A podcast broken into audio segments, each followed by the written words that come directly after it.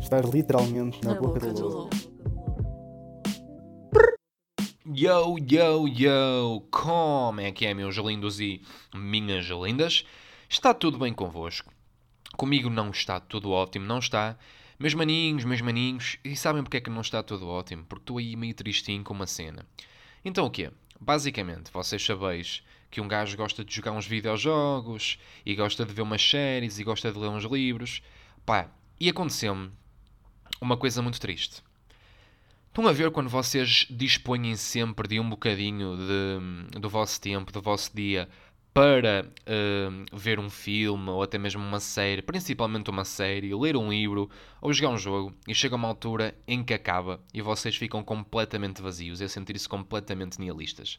Pá, isso aconteceu-me. Tipo, ontem estava a jogar um jogo, por acaso era Mafia 3, e quem, e, e quem conhece o jogo deve estar a perguntar-te, mano, esse jogo é boeda repetitivo, estás triste de quê? Se afaste de boa. E yeah, mano, mas é aquela cena, uma pessoa está tipo ali tão habituada a fazer determinada coisa durante tipo duas, três semanas, que é o tempo que uma pessoa normalmente leva a jogar um jogo de início ao fim se tiver cenas para fazer, não é?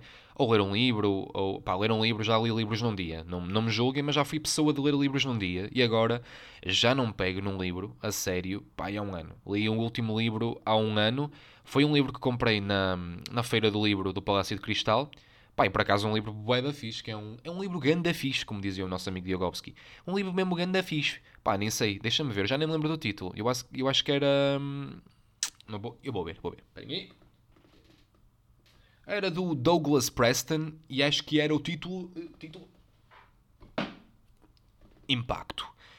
E yeah, ali o impacto do Douglas Preston, tipo, nem sequer faço a mínima se o autor é conhecido ou não. Simplesmente estava na feira do livro, o livro estava a 5 paus, eu olhei para a capa, estava com um artwork bem fire, bem fogo, bem caliente, e eu peguei, dei cope, deixei 5 pau no senhor e trouxe o livro, e por acaso li no verão do ano passado, e um livro muito fixe. É um livro tipo jovem, uh, lê-se bastante bem. Uh, por acaso esta, esta versão é a versão portuguesa, não tinha a versão inglesa, porque eu, eu, normalmente quando, quando não são atores portugueses, eu curto muito mais ler a versão inglesa.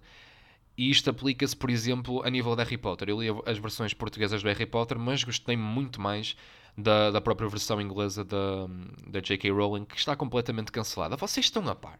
Vocês estão a par do, do J.K. Rowling Troll. Não estão? Pá, se calhar vocês até estão-se a cagar porque não ligam a Harry Potter, mas eu por acaso sou um miúdo que sempre curtiu muito Harry Potter. Pá, e, e havia. É, é, certo que a, a atora. A atora.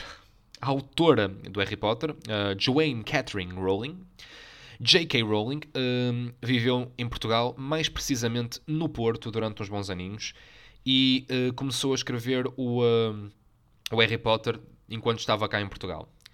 Pá, e é óbvio, porque há muitas cenas que nós vemos logo que são inspiradas no, uh, em Portugal. Estão a ver? Tipo, o Dumbledore é obviamente o Rui de Carvalho. Estão a ver? Ele inspirou-se obviamente no Rui de Carvalho para fazer o Dumbledore. Estão a visualizar? Exatamente. Opa, e não me venham com merdas, mas efetivamente o Ron é o Miguel dos Morangos. É ou não é? É ou não é? Aquele loirinho é loirinho. Gingerzinho. Pá, vou espirrar. Eu vou espirrar. Não acredito. Vou espirrar em pod, manos. Aí. Aí, fazer aquele deb higiênico no podcast, mano. Mesmo para não contaminar os meus ouvintes. Aí, mas vem outro. Vem outro. Vem outro. Ai. Ai. Ai. Ah. Odeio isto, odeio quando estou a falar e de repente vem-me alergias. Já vou falar das alergias daqui a bocado, vocês já vão perceber onde é que quero chegar com elas. Pá, mas continuando. Agora mesmo a sério, é óbvio que a J.K. foi buscar um pouco da sua inspiração a Portugal. O próprio Salazar Slytherin inspirou-se em quem? Quem será que ela se inspirou? No mítico Salazar, né? Pá, o próprio traje de Hogwarts, não me digam que não é muito semelhante, pelo menos a parte da capa e da gravata e tudo mais, ao traje dos estudantes aqui no Porto, não é? E, e, muita gente, já vi muitos turistas simplesmente a tirar fotos ao pessoal trajado. Não sei se é por causa de ter alguma resemblance com o próprio Harry Potter, mas porque eu acho que eles acham isso icónico. Porque imagina, nos States, eles têm aquele fato uh, da, da, da, quando se formam, da formatura, ou alguma aquela merda se chama, da graduation, e têm aquele chapéuzinho icónico, nós por acaso não temos isso, mas yeah, eles não têm aquela, o hábito de trajar como o pessoal aqui em Portugal e no Porto uh, tem. Pá, mas já, o que se acreditava é que a escadaria de Hogwarts, tipo, basicamente Hogwarts era a escola de feitiçaria do universo de Harry Potter, Uh, e diziam que a escadaria de Hogwarts tinha sido efetivamente inspirada na Livraria Lelo. A Livraria Lelo é aqui uma livraria histórica da Baixa do Porto. Fica, uh, seus grandes básicos. Vocês vão saber onde é que fica porque vocês sois básicos, aposto. Pá, estou a brincar com vocês, como é óbvio, mas fica um pouco uh, perto do Costa. Estão a ver onde é que é o Costa? Ali onde vocês bebem um belo café. Fica perto. E vocês devem reconhecer aquilo porque aquilo fazia filas e filas e filas. Ah eu nunca percebi se as filas para o, uh, o, ca o café, não, para a livraria eram por causa da beleza, porque aquilo, já fui lá uma vez, aquilo é realmente mesmo muito bonito, é verdade pá, consegui ir lá antes de cobrarem os 5 euros de entrada. A verdade é que se vocês fossem com a intenção de comprar um livro, esses 5 euros na entrada eram descontados no livro e, portanto, não era assim um tombo tão grande, ok? Pá, mas eu fui antes de sequer cobrarem a entrada, fui lá dentro ver livros e visitar o sítio e, por acaso, aquilo é muito bonito. Tem vitrais, tem uma arquitetura antiga, remodelaram a, fa a fachada também há alguns tempos e tudo mais. Ah pá, mas eu não sabia. Eu não sabia que o rumor da do Harry Potter, da própria jo Joanne Catherine Rowling, da J.K., se ter inspirado em, uh, uh, nessa livraria, tinha sido a própria livraria a inventar. E pelo que eu percebi, pá, posso estar errado, mas pelo que eu percebi, foi a própria livraria a afirmar a pé juntos que ela uh, inspirou-se naquilo. Então ela, tipo, do nada, ontem, veio com os seus tweets e tweetou pá, uh, desculpem decepcionar o pessoal do Porto, não sei o que, não sei o que mais. Eu realmente vivi durante algum tempo uh, e inspirei-me em algumas coisas de Portugal, mas nunca na vida sequer visitei a livraria Lelo e nem sabia da sua existência. E portanto, como é óbvio, a escadaria de Hogwarts não é de todo inspirada na livraria Lelo. E o pessoal ficou todo. Ah, cancela! Cancela! E ela, para numa, numa tentativa de redenção. Opá, não é que tenha que se redimir, porque isto simplesmente está, se é verdade, é um facto, ela está a dizer um facto, nada contra. Mas ela, numa tentativa de confortar, é mais que confortar, não é redimir, de confortar o povo uh, do Porto, o que é que ela foi fazer? Ela foi fazer uh, um post, outro novo Twitter, outro novo Twitter, não, outro novo tweet, a dizer que, pá, desculpem lá, eu sei que é chunga vocês acreditarem numa coisa durante bué da tempo, mas se vos faz contentes, eu por acaso fui muitas vezes ao Café Majestic e é de facto um dos cafés mais bonitos do mundo, em que eu já estive. E de facto, neste café, eu escrevi uh, algumas coisas do, do, livro. Estive aqui neste café simplesmente a escrever uh, a história, a história toda, não, como é óbvio, mas a escrever passagens do livro. E portanto, yeah, Portugal tem sempre uma parte significativa da, na, no peso de como ficou o Harry Potter, né? Ah pá, uma cena que me irritou nela. Ela escreve Oporto, Oporto. Não é Oporto, é Porto, caralho. É Porto. Irrita-me bem o pessoal que chama uh, Oporto. Tipo, isto é antigamente, Dredd. Agora estamos na atualidade. Ainda escreves farmácia. Ah pessoal, olha uma, uma, aqui, uma, aqui uma, uma dica que vos vai mudar aqui o dia, se calhar. Perguntem ao vosso amigo. Farmácia antigamente escrevia-se como? Ele, se for um, um, um gênio intemporal, vai dizer com PH. E hoje, ele vai dizer com F. E vocês dizem, não, hoje escreve-se com H. Baduntes. Yeah, tive que deixar aqui esta piada mega seca para vocês espavitarem um bocado. Que eu estou a ver que vocês também estão tristes, pessoal. Vocês provavelmente também acabaram a vossa série ontem, ou tiveram a jogar um jogo e acabaram, acabaram o vosso livro, e isso ficou tudo muito triste. Opa, não sei como é que eu devo ficar triste com acabar um jogo, foi acabar uh, a, a, falar da, da J.K. Rowling e do Harry Potter. Mas, yeah, este trono no Twitter teve bué da piada, porque eu não estava à espera que tanto tempo depois ela se pronunciasse e se manifestasse. Opa, mas fixe. É bom saber que agora o Majestic ainda vai ter mais clientela e que vamos pagar 75 paus por beber um café. Nunca fui lá, como um bom portuense que sou. Como um bom portuense que sou, para além disso, também nunca subi a Torre dos Clérigos, o que é grande falha. Pá, mas é um bocado aquela cena de, opá, vivo no Porto, amanhã vou, para a semana vou, posso ir quando eu quiser. Opá, isso não é verdade. Como nós estamos sempre a adiar, vai haver uma altura em que eu vou ser um velho que nem se consegue subir duas escadas sem se cagar todo e não vou conseguir subir a Torre dos Clérigos e vou ficar muito, mas muito chateado com o meu, com o meu eu de antigamente, o meu, o meu eu jovem e irresponsável, que tomava decisões completamente irrefletidas e de cabeça quente. Pá, pensem nisso.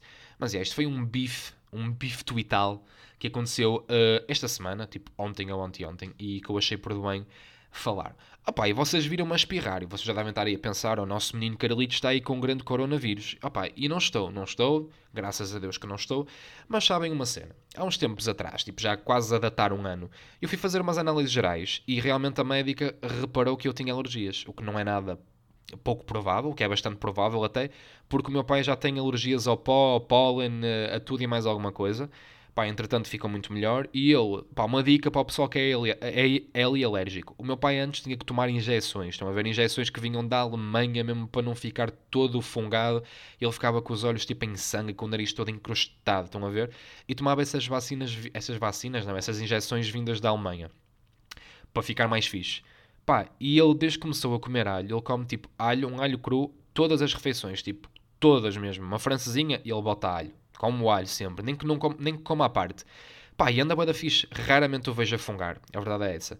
E ra raramente o vejo a espirrar, raramente o vejo com alergias. E portanto, brodas, alho, se vocês forem alérgicos, tal como eu ou como o meu cota, comei um alhinho. Um alhinho por dia, não sabes o bem que te fazia. Mas é, continuando a história, a médica então descobriu que eu tinha aí umas alergias, estão a ver? E, uh, opá, nunca, nunca, nunca pensei nessa possibilidade porque até então não sofria de todo. Tipo, no verão andava super tranquilo, na primavera, rara era a vez que me, que me sentia sequer com alergias. Pá, nos tempos mais frios era quando eu sentia mais. No, na, no outono ou no inverno, volta e meia tinha aquela dorzinha de garganta, aquele espirrinho maroto, aquele pingo naringal. Pá, aí tudo bem. Pá, mas de resto não sentia sequer uh, a mínima a mínima, o mínimo indício de que estava tipo com alergias, ok? Pá, e agora? Agora que estou quase a fazer os meus 22, é que ando bué lixado, com o pólen, com o pó, com tudo. E eu acho que sou alérgico à minha gata. Porque, imaginem, estou em casa, estou, em casa bem chill e estou fixe. Sempre que vou pegar na minha gata para lhe dar um beijinho, porque, tipo, como é óbvio, vocês não têm animais e não lhes dão beijinhos e festinhos e muito amorzinho, pá, não tenham animais, por favor, pelo amor de Deus. Animais é para dar o vosso love. Pá, e então eu pego nela, e ela, para além de me cagar todo com pelo, também deve ser isso que me ajuda a provocar os espirrinhos marotos, pá, eu fico com uma comichão no nariz que nem é bom, mano. Estão a perceber? E portanto eu vou ter que vender esta gata, vou ter que lhe dar um pontapé no cu e expulsá-la de casa. Não, estou a brincar, estou a brincar, nunca na vida faria isso.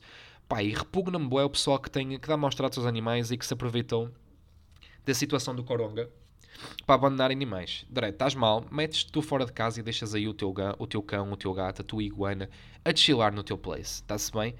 Pá, mas lembrem, no último episódio, a minha gatinha invadiu-me aqui a sessão de pod e uh, eu acho que ela quer alguma coisa com isso. Eu acho que ela quer que eu conte aqui ao pessoal a história de como é que ela apareceu aqui. Vou-vos contar a minha história com animais. Eu nunca tive muitos animais. Um, a minha avó, quando eu era mais novo, os meus avós tinham dois cães. Tinham o Sting e o Snoop. O Sting era um Serra da Estrela, estão a ver? E era um cão mesmo meigo, era um cão incrível. Uh, eu era bem pequenino, ele já era adulto e ele deixava-me literalmente andar a cavalo acima dele. Ele era um, eh, um cão mesmo inteligente, sabia fazer truques, sabia dar a pata, sabia sentar, deitar, rebolar. Essas cenas era de grande porte, era um cão que tinha tipo um latir incrivelmente alto, o carteiro borrava-se todo sempre que ele deixara correspondência aos meus avós. E portanto, em termos de cães, foi uh, ele e o Snoop, que era um cão de água português, que a minha avó e o meu avô também tinham, que já faleceram os dois, infelizmente foram a única experiência que tive, foi o mais próximo que eu tive de ter um cão. Basicamente ia para a minha avó, brincava com eles e, portanto, no fundo não eram meus, mas gostavam de mim, eu gostava deles e era bem chill. Pá, e então, uh, tive bom tempo com esses cães, eles eram meiguinhos, eram fofinhos e uh, sempre tive um amor uh, muito grande por animais. Tanto que é que no secundário, quando houve a possibilidade de escolher um estágio profissional, eu tinha a ideia que no, que no ensino superior, na faculdade, queria seguir medicina veterinária, completamente errado, porque não quero, nunca quis. Uh, então pus-me a estagiar no, no veterinário, como eu já tinha dito algumas vezes aqui no podcast. Grande shout-out para, para o Dr. Mário Rui, Mário Rui Calado.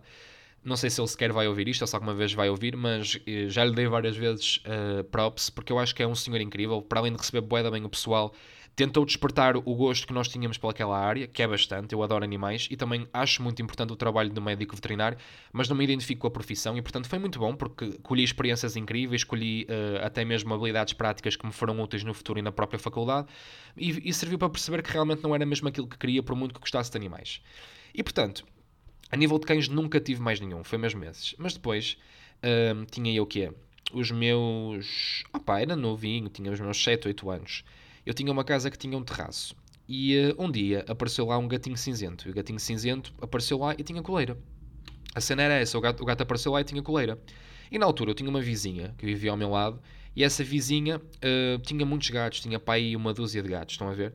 Então o que eu pensei é que o gato era pequenino, era, era bebê, estava completamente bem tratado, estava com coleira e caiu no meu terraço. Enquanto que a vizinha do meu lado também tinha um terraço que era gêmeo, irmãozinho do meu, estão a ver?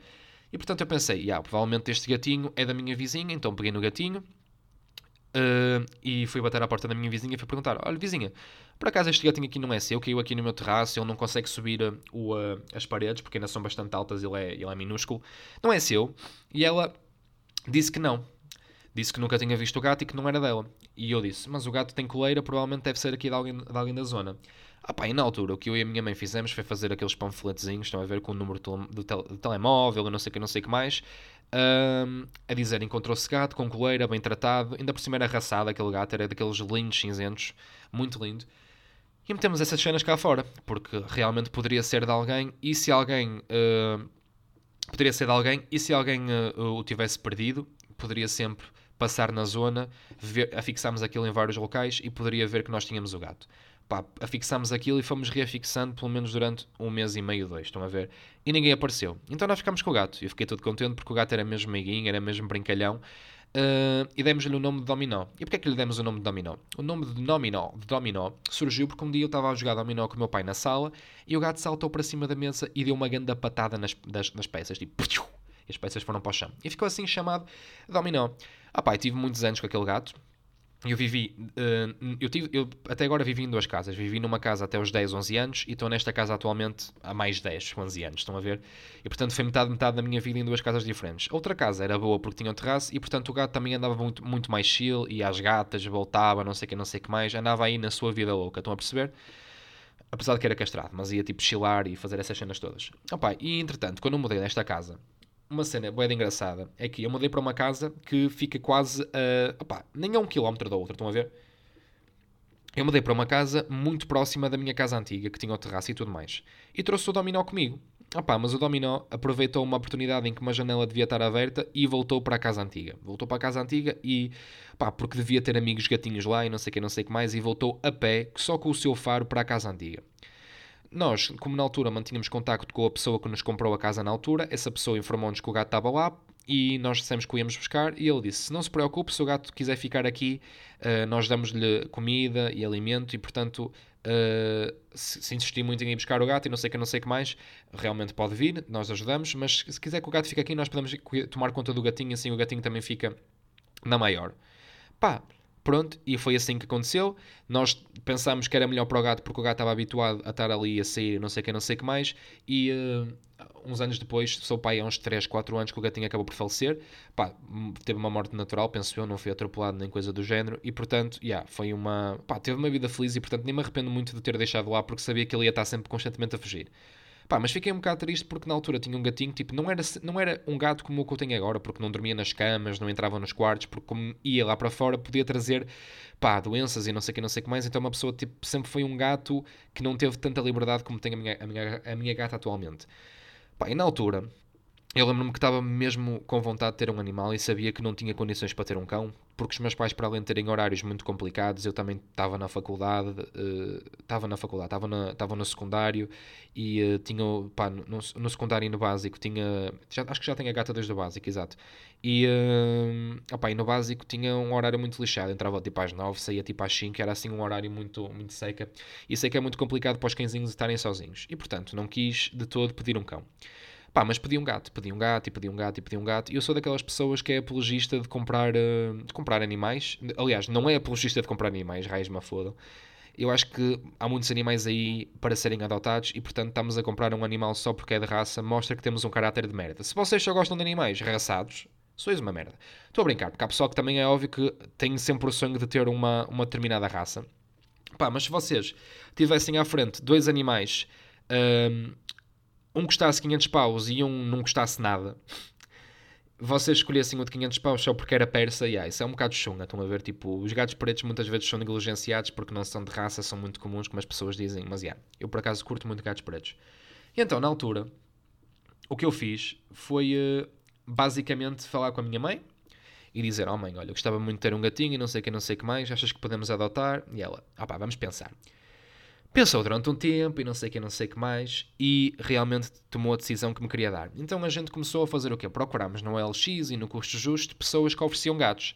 Pai, vou-vos contar que tive duas semanas a ligar para o pessoal e das duas uma. Ou já tinham dado a ninhada toda, ou hum, os gatos tinha, já, já tinham sido dados à boia, eles esqueceram de tirar os anúncios.